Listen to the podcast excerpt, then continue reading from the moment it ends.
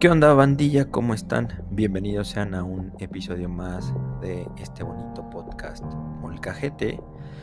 Eh, quiero platicar un poco en este episodio sobre, sobre un tema que leí hace unos cuantos días eh, y, que me intrigó, me entregó, me, me causó eh, curiosidad y me puse a analizar un poquillo del tema y, me gustaría debatirlo en este, en este podcast, ¿no? Entonces, eh, pues bienvenidos a un episodio más y espero que les guste. De lo que quiero platicar en este episodio es sobre los asistentes virtuales.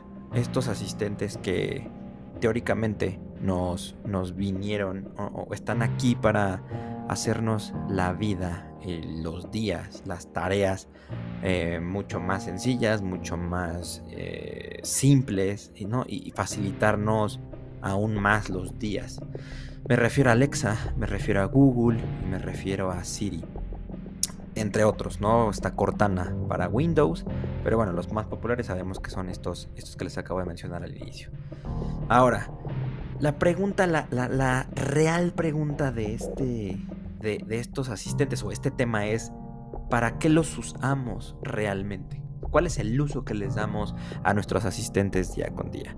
Porque, pues, lo que yo leía en esta nota justo es, pues es que los asistentes virtuales normalmente son utilizados para poner música, para cambiar canciones, para poner alarmas o incluso temporizadores. Pero fuera de eso, ¿realmente les damos otra utilidad?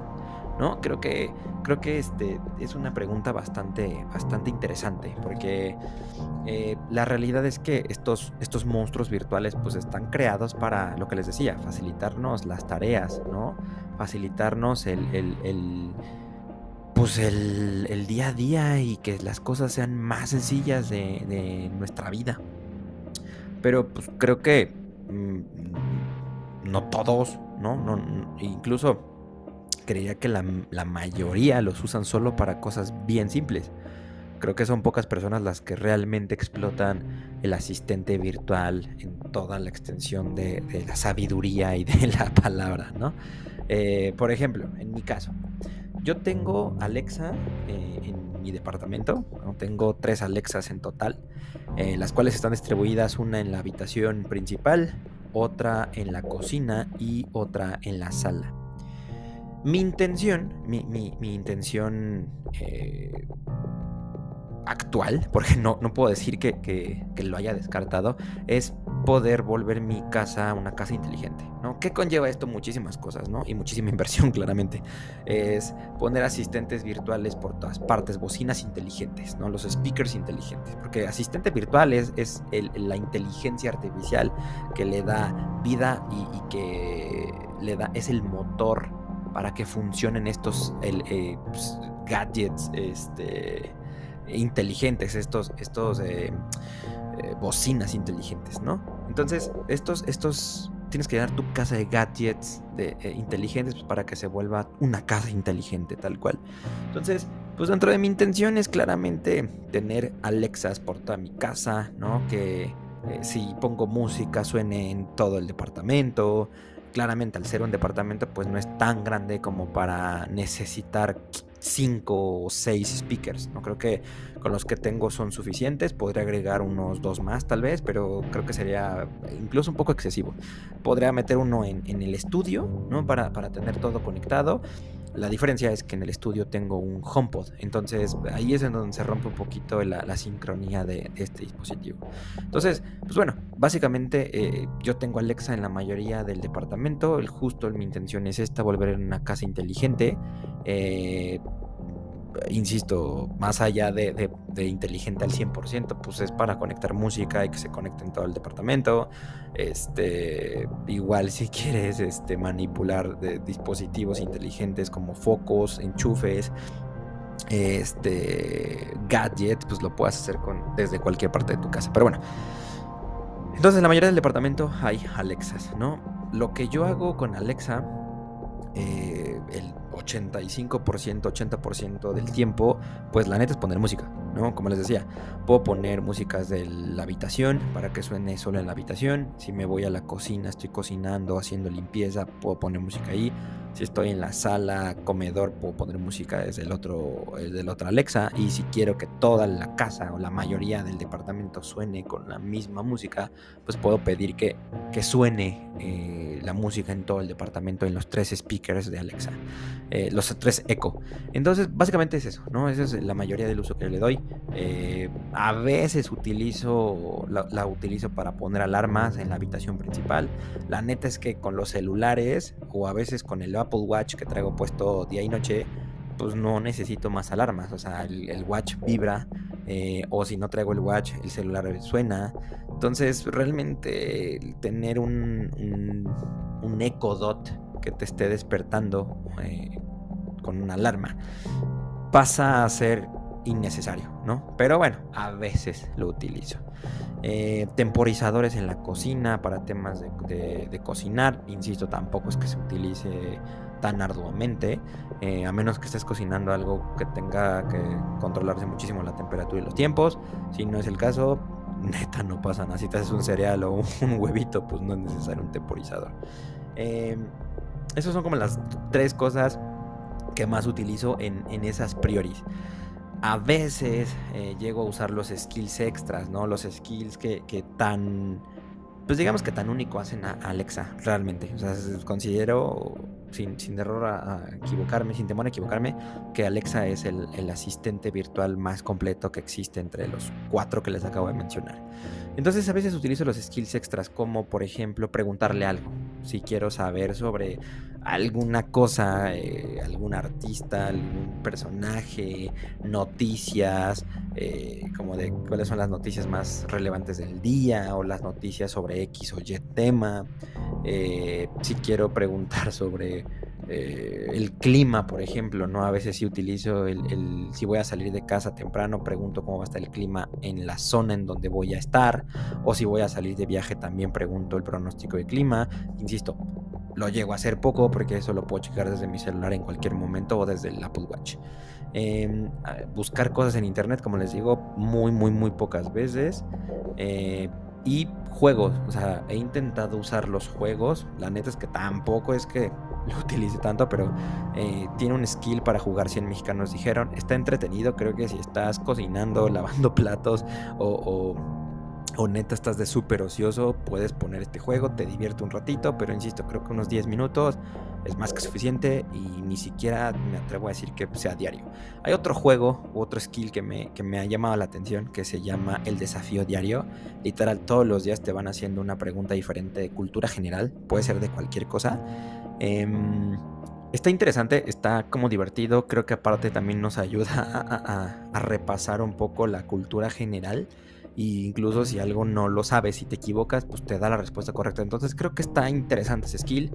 Tampoco lo utilizo diario, ¿no? Eh, a pesar de que tengo un recordatorio, que también puedes configurar recordatorios, eh, de, que me recuerde literal jugar el desafío diario, a veces me vale y no lo hago. Entonces son como los skills que llego a utilizar. Hay muchísimos más. La neta es que no los uso. No uso ni el de contar chistes, ni el de este, adivinanzas a pesar de que los he probado, sí los he probado, eh, no los utilizo recurrentemente. Creo que son de esos skills que puedes utilizar muy, muy, muy de vez en cuando. Eh, a menos que de verdad te encante el ocio y te encante estar jugando con el, Alexa, ¿no? Eh, bueno, básicamente Alexa lo uso para eso. Siri. Siri es el otro asistente virtual que utilizo, me voy a llamarlo recurrente. La neta es que sí lo utilizo para poner música en, el estudio. Eh, no lo uso para otra cosa, o sea, básicamente es para eso. Si estoy trabajando, pongo música desde ahí. Eh, lo pongo en el, en el HomePod. Eh, muy pocas veces utilizo música en la computadora o música en los audífonos. cuando estoy en casa normalmente pues, pongo la música en el speaker porque tal vez tengo una videollamada, una llamada o simplemente para no traer los, los audífonos todo el día pues este me utilizo los utilizo este skill de, el, el, HomePod pues digamos que, que, escucho música desde el HomePod Em, a veces utilizo eh, Siri para controlar los dispositivos.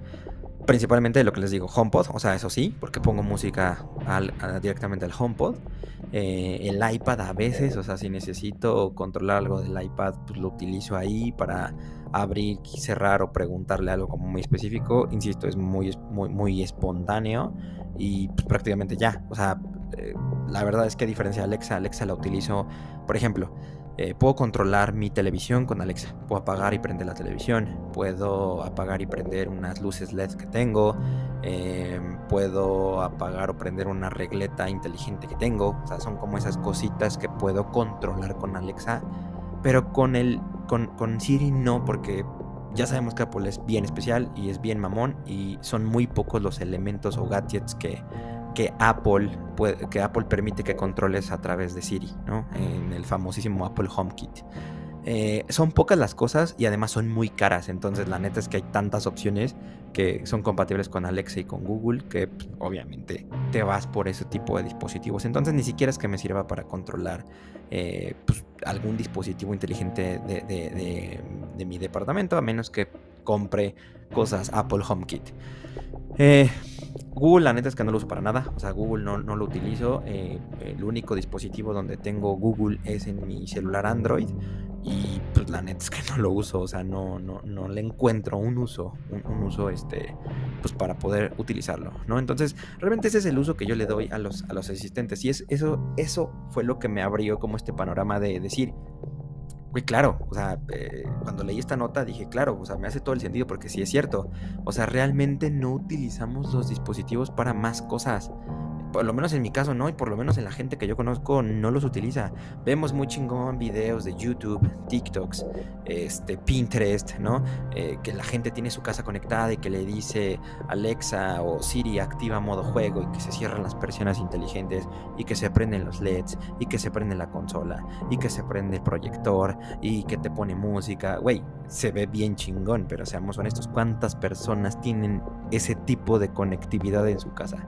Me atrevo a decir que es la minoría, ¿no? A pesar de que tenemos, somos tan amantes de la tecnología, creo que no, no, no hay tanta demanda tanta gente que tiene este tipo de, casas, por lo menos en México, me queda claro que no es tan recurrente. Entonces, pues sí, sí, estoy de acuerdo en que los asistentes prácticamente se vuelven eh, un reproductor de música, eh, una, un asistente de alarmas, un reloj en el caso que tengas un, por ejemplo, en el caso de Alex de Amazon, que tengas un Echo Dot con reloj, que tengas un Echo Show con pantalla. En el caso de los Echo Show, pues puedes poner videos en YouTube. Pero la neta es que si no tienes el Echo Show de, eh, creo que son 15 pulgadas, que es una pantallota que parece un cuadro o que sea el Echo Show de 10 pulgadas, la neta es que es súper incómodo verlo. Yo tengo dos Echo Show de 5 pulgadas y ver videos ahí prácticamente son dolor de cabeza, ¿no? Entonces, fuera de, fuera de que tengas estos dispositivos más caros y más grandes, pues no podrás ver YouTube o podrás ver videos. Entonces vuelve realmente pues música. Em, entonces, esto me lleva, después de hablar un poco de, de, lo que yo utilizo de estos asistentes, la pregunta, la segunda pregunta es, ¿realmente los creadores de estos asistentes quieren que usemos sus servicios de modo tan limitado?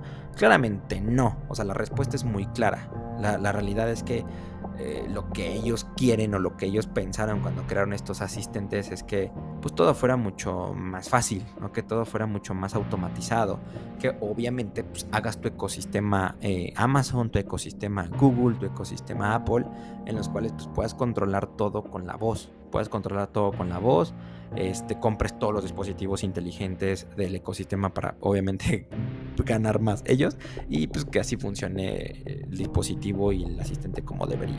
Pero la realidad es que a mi muy personal punto de vista siento que, el, ser humano promedio no lo necesita, o sea, no, ni siquiera es que lo tenga, tal vez por, por el costo, tal vez porque eh, no le interesa, eh, pero fuera de eso creo que la necesidad, la necesidad no es tanta.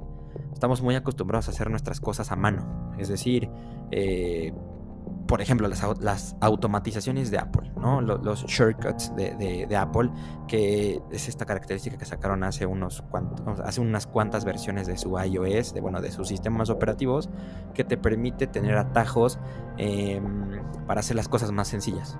Si quieres, eh, no sé, por ejemplo, que a X horas se prenda o se apague algo, o que se active una alarma, o que se cambie la pantalla de tu, de tu celular, o que te abra cosas con, un, con el asistente Siri. O sea, es tal cual como suena, ¿no? Son los shortcuts, son, son, atajos. Y aparte tiene una opción automatizada que puedes hacerlo recurrente a cierta hora, por cierta ubicación o por ciertas necesidades que tengas en el momento del día o por cualquier tipo de, de, ah, acción que estés haciendo, eh, estés haciendo en, tu, en tu celular. A pesar de eso, de que tienes este tipo de cosas que te hacen la vida más fácil, es, es bien poquito lo que lo utilizas. Por ejemplo, yo los, los shortcuts de, Apple los uso cosas para cosas muy básicas. O sea, eh, por ejemplo, en el iPad, eh, dependiendo de lo que esté haciendo, si estoy trabajando, si estoy creando contenido, si estoy solamente de ocioso jugando o viendo videos o X cosa, pues puedo cambiar como la configuración de mi home. Puedo cambiar incluso el wallpaper, puedo cambiar las carpetas, que, las aplicaciones que me aparecen en el home, puedo quitar o poner widgets con solo un clic en el, en el atajo. Para esas cositas yo lo utilizo. También, por ejemplo, eh, lo uso para cambiar la carátula de mi Apple Watch dependiendo de mi ubicación. Si llego al gimnasio se cambia por una carátula Nike. Si salgo del gimnasio, me alejo del gimnasio, se cambia por una carátula un poquito más casual.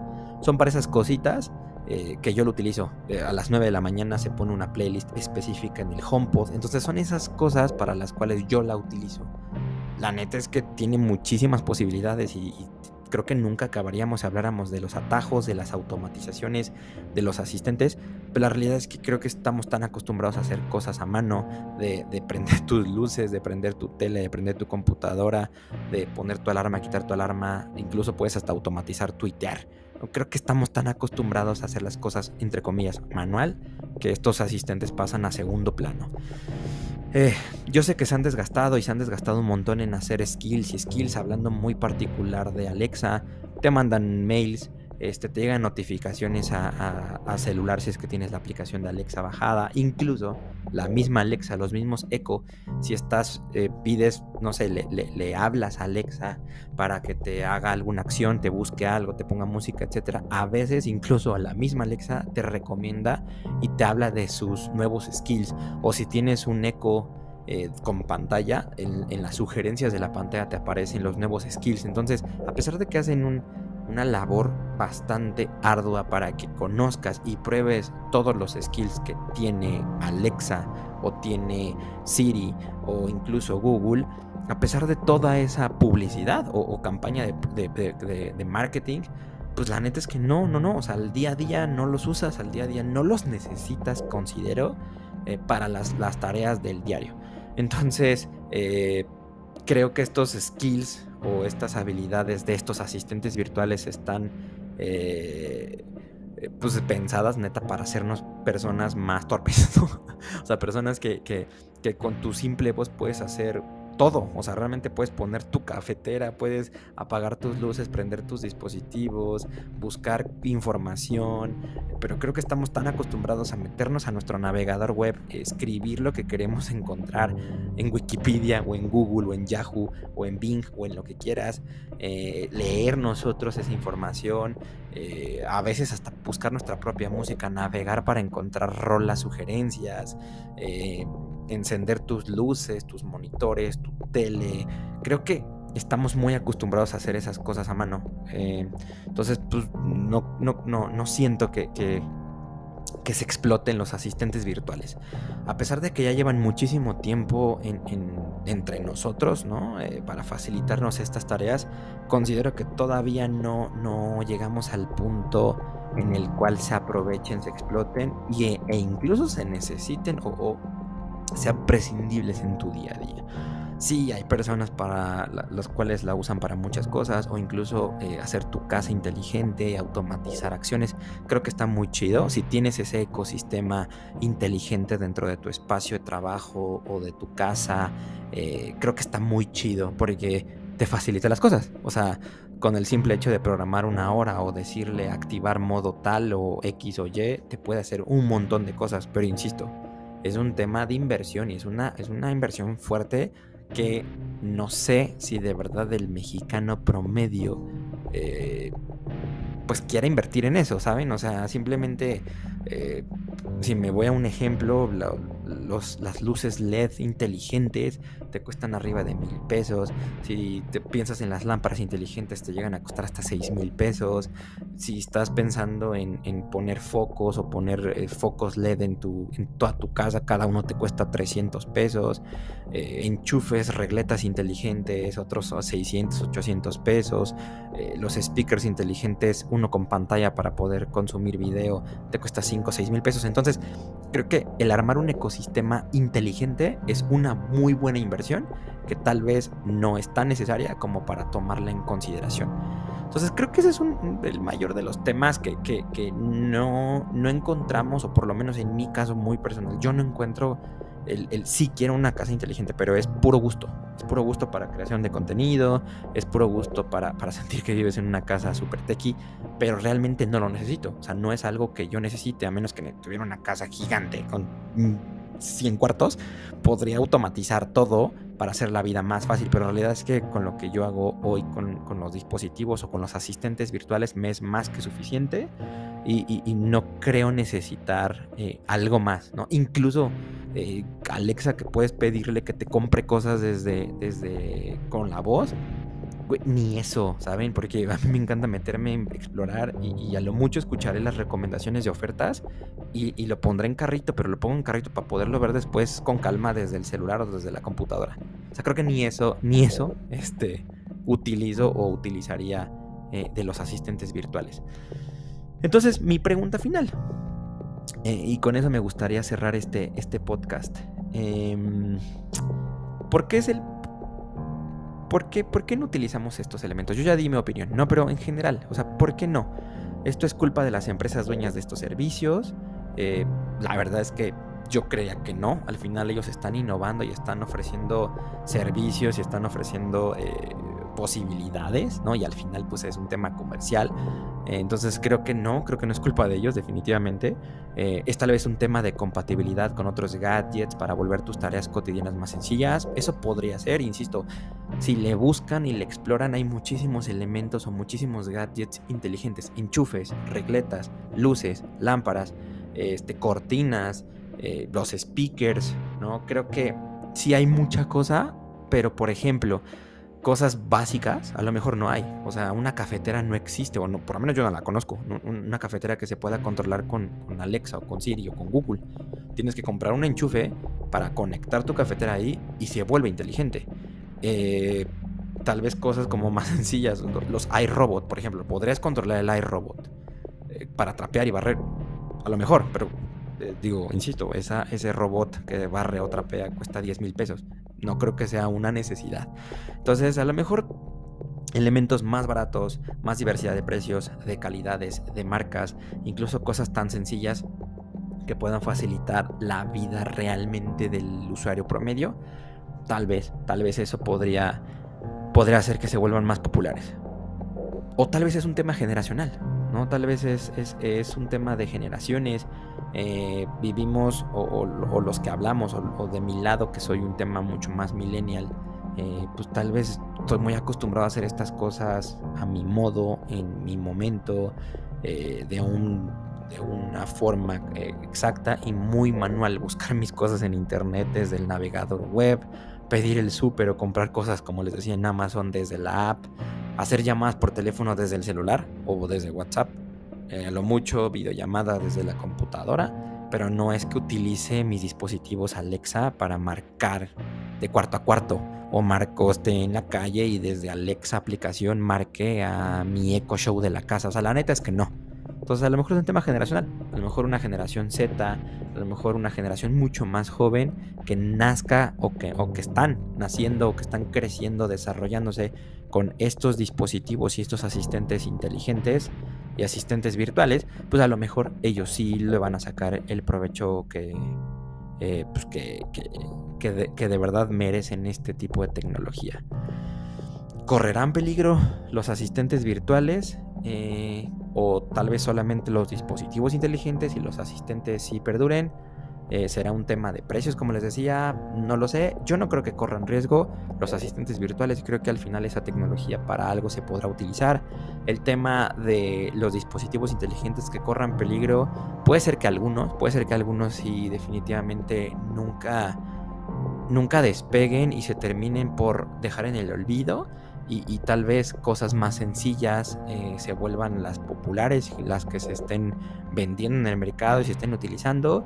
Y un tema de costos, creo que sí, creo que definitivamente, a pesar de que ya hay mucho más diversidad de precios, de marcas, de calidades, creo que aún hay mucha brecha entre el poder volver tu casa o volverte una persona eh, inteligente en tus acciones o en tus labores o en tu hogar. Creo que todavía hay una brecha en, precios. Es, bastante costoso el volver tu casa inteligente y el explotar estas eh, habilidades de un Alexa, un Siri, un Google o un, o un asistente virtual tal cual. Entonces, Aquí termina este tema, solamente quería platicar un poquillo de, ello. Eh, me gustaría saber qué opinan del tema. Eh, ustedes utilizan los asistentes virtuales eh, mucho más de lo que les contaba que yo los uso. Si usan más gadgets inteligentes, cómo les ven futuro o les ven una evolución o, o les ven una adaptación a la generación actual. Cuéntame un poquito de cómo lo piensan. Esa es mi opinión. Espero que les haya eh, resultado interesante este podcast y que también se cuestionen eh, esta parte de, los asistentes y los dispositivos inteligentes, eh, si realmente los utilizamos, si realmente nos hacen una diferencia o solamente es un mero lujito y un mero capricho.